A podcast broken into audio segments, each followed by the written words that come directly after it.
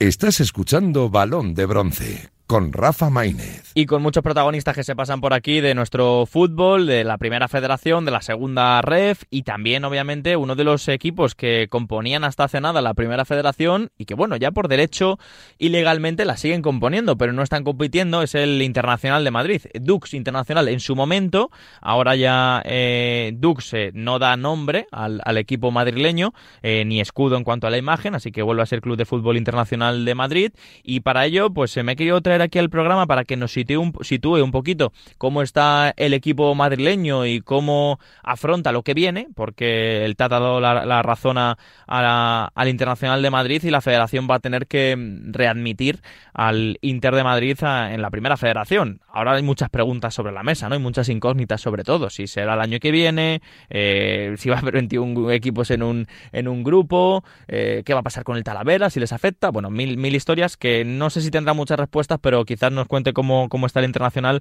David Barragán, que es su eh, vicepresidente. Ya nos escucha aquí en Balón de Bronce. David, muy buenas. ¿Qué tal? Buenas tardes. Muy bien, muy bien. A ver, eh, primero de todo, ¿cómo, ¿cómo estás? ¿Cómo estás pasando estos, estos meses de incertidumbre, sin competición, pero bueno, ya con un poquito de, aclaración en cuanto a vuestra, vuestra plaza, que os ha dado la razón el, el TAT? Pues eh, bien, o sea, al principio de empezar el campeonato un poco descolocados, Llevamos 20 años en el fútbol, con lo que imagínate cuando empieza la jornada de primera red, la segunda, tercera jornada, y nosotros no competimos, no estamos ahí, por algo consideramos injusto, y un poco frustrados, aprendiendo a llevarlo y después, bueno, pues ahora viéndolo eh, como aficionado de la categoría y, bien contento. Y con respecto al TAT, pues, eh, bueno, pues has visto que nos ha dado la razón. Nosotros veíamos que lo que se había producido pues era, eh, era algo que estaba totalmente injusto y fuera de cualquier ley. y, y, bueno, los resultados ahí están. Nos ha dado la razón y, y con una resolución pues bastante aplastante. Lo que ha hecho es anular la desinscripción del Internacional de Madrid en la primera federación. Eh, lo que sí se ha ido informando es que la federación recurrirá a la decisión. Eh, ellos, eh, la federación, siguen pensando que el club en su momento no cumplía esos requisitos mínimos para participar. Em, ahora el, Internacional de Madrid sigue obviamente compuesto, sigue siendo un equipo de fútbol. no hay jugadores, pero sí estás tú, está Steven. Em, ¿Cómo está un poco en cuanto a pensamiento? No sé si habéis llevado a cabo algún tipo de organización de cara al año que viene, eh, no sé, muchas incógnitas que imagino que os rondarán por la cabeza.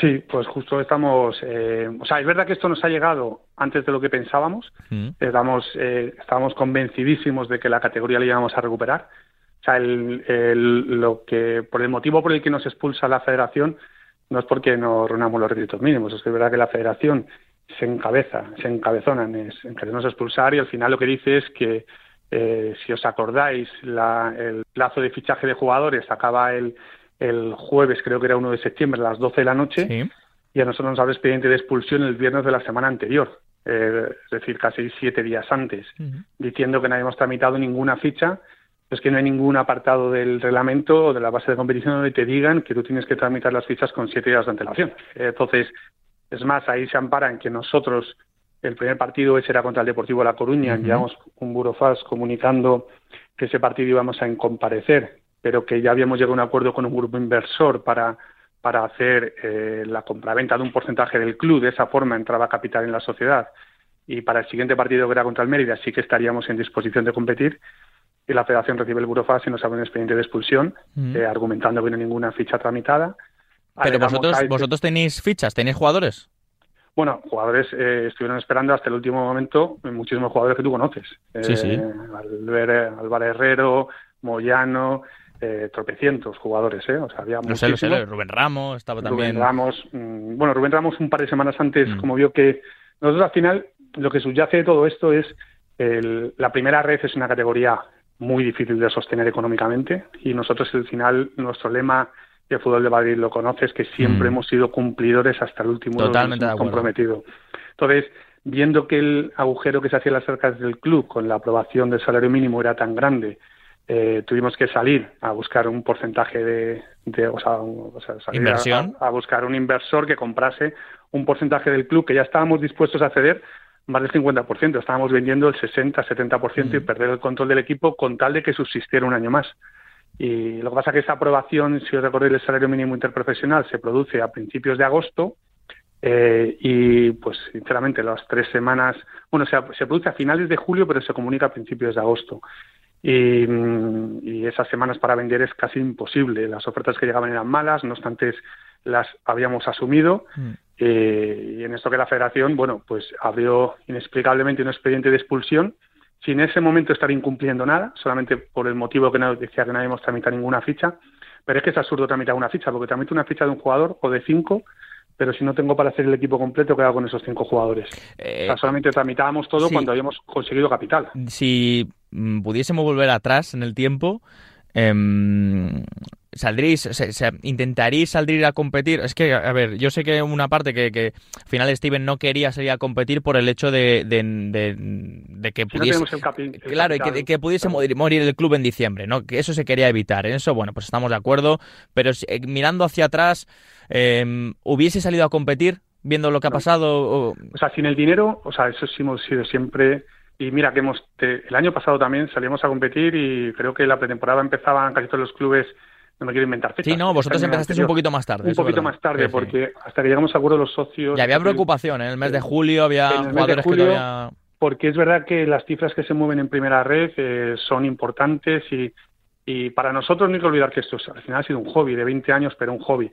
Y, pero no os da pena, David, no os da pena. No, pero no podemos jugar, pero es que al final estamos firmando a 22 jugadores más cuerpo técnico. Al final se te van 35 personas y ¿qué hacemos en enero? Le decimos, oye, es que nos pagamos que esa gente tiene sus hipotecas, sus guarderías, sus todo. Eh, mm. ¿Qué haces? Entonces, si, o sea, yo creo que hay que ser responsable. Y nosotros, si no estábamos preparados para competir, eh, lo mejor era echar el freno y bueno, y descendíamos de categoría, pues descendíamos. Pero asumir, o sea, yo lo que no estoy de acuerdo son con los clubes que cogen, eh, fichan por encima de sus posibilidades y después llega el mes de enero y febrero y, y, a muchos les sale bien y muchos están subidos a segunda con esa foto de que en febrero o marzo dejan de pagar y, pagos y luego... Y dicen, claro, si, oye, si subimos en junio tenéis el doble.